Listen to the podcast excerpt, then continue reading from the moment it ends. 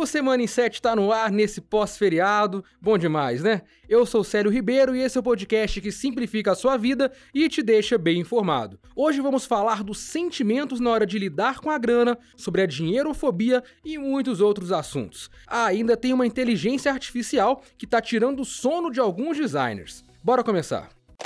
Dinheirofobia, já ouviu essa palavra? Parece coisa inventada, mas esse conceito existe de verdade e surgiu em 2003, em um artigo publicado por um psicólogo de Cambridge. O termo define basicamente o medo de lidar ou até mesmo falar sobre dinheiro. Quem sofre de dinheirofobia apresenta sinais como procrastinação, falta de confiança em si e nos bancos e também frustração por conta de experiências pessoais. O fenômeno também existe aqui no Brasil. O estudo O Bolso do Brasileiro mostrou que 39% se sentem culpados ao lidar com o dinheiro, enquanto 31% ficam irritados e 21% até enfrentam dificuldades para dormir por conta do assunto. Culpa ao gastar dinheiro. Quem nunca sentiu, né? Como você viu agora, quase 40% da população sofre com isso. Esse sentimento é comum principalmente quando a gente pensa em comprar algo que gosta, um mimo pessoal. É nessa hora que vem o pensamento: eu preciso disso ou é um gasto supérfluo? Segundo uma terapeuta ouvida pelo Inset, nosso comportamento financeiro é influenciado por experiências passadas, sejam elas boas ou ruins. Assim, muitas pessoas sentem culpa e preferem não passar pela mesma situação novamente, ou por outro lado, ainda não conseguiram absorver o lado positivo daquela experiência. E aí, se identificou com alguma dessas situações? O que você prefere? Ir em um rodízio de churrasco ou pegar esse valor e comprar carnes para a semana? Ir no show da sua banda favorita ou comprar um disco original e autografado? Decidir entre gastar dinheiro com bens ou com experiências é uma dúvida muito comum. Segundo cientistas estadunidenses, investir em viagens ou diversão pode aumentar sua felicidade muito mais do que comprando objetos, já que as lembranças felizes duram mais em nossas mentes.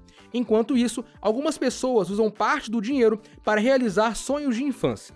Muitos deles bem simples, mas que foram adiados por conta da condição financeira ou outros obstáculos da vida. Um dos entrevistados contou ao Inset que na infância só tinha dois sapatos para usar. Agora, perto dos 30 anos, decidiu comprar vários pares e guarda cada caixa como um troféu para a vida toda. E como fica o planejamento financeiro nesses casos? Especialistas dão duas dicas. Reserve uma parte do seu orçamento para realizar sonhos e viver experiências. E por último, saiba diferenciar o preço e o valor das coisas em que você usa o seu dinheiro. Muitas vezes, o retorno emocional compensa e muito a grana investida. No Inset você encontra relatos e falas de especialistas sobre tudo isso: dinheirofobia, culpa na hora de gastar e muito mais. Tudo no link da descrição. Se você frequenta o Twitter, provavelmente já viu algumas imagens bem estranhas e improváveis que estão fazendo sucesso na rede, como uma radiografia do Darth Vader e uma foto do John Lennon abraçado com Pelé. Todas essas fotos estão sendo geradas pelo DALI, uma inteligência artificial capaz de criar imagens a partir de descrições textuais. O processo é muito simples. Você descreve um cenário e o robô gera uma foto disso. A tecnologia surgiu em 2021 a partir de uma outra inteligência artificial que criava notícias, livros, poesias e outros textos muito semelhantes ao do ser humano. Esse sistema foi adaptado para gerar imagens ao invés de textos. A empresa responsável pela tecnologia, a OpenAI, foi fundada por ninguém menos que Elon Musk. Pois é, mais uma polêmica envolvendo o bilionário. O Dali 2, a última versão do sistema, ainda não foi lançada oficialmente.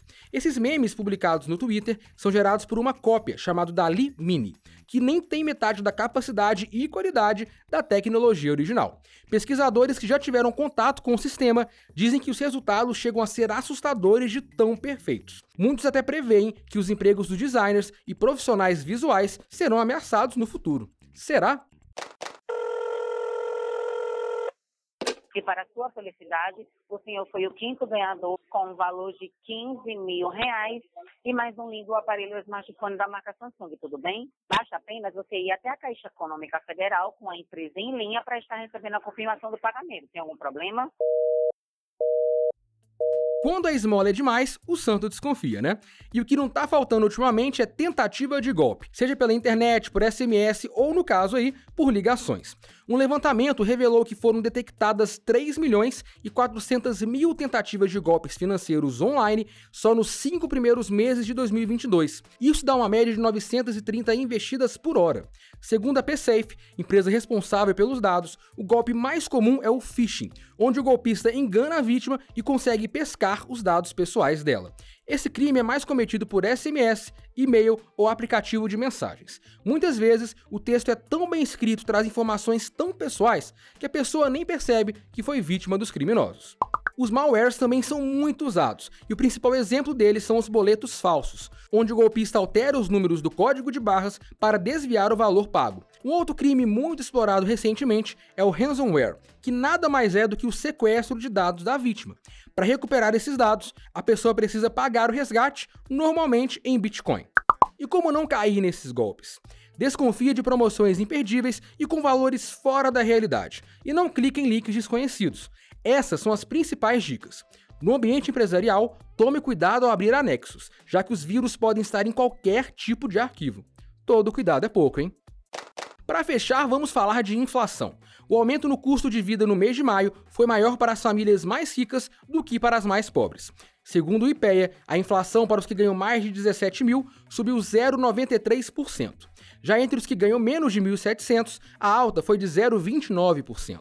Mesmo assim, no acumulado do ano, as famílias mais pobres sofrem com uma taxa de 4,8%, acima da inflação dos mais ricos. Os itens que mais pesaram no bolso em maio, para variar, foram transporte e alimentos. Uma das causas para o aumento no preço desses produtos é o valor dos combustíveis, que subiu 1% no mês passado. A situação deve piorar ainda mais em junho, já que a Petrobras anunciou nesta sexta, dia 17, um reajuste de 5,18% na gasolina e de mais de 14% no diesel. Tá difícil, hein? E é hora de dar tchau.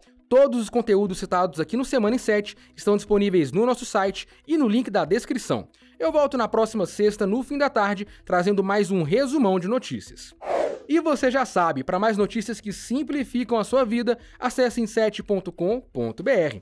Bom final de semana e até mais. Valeu!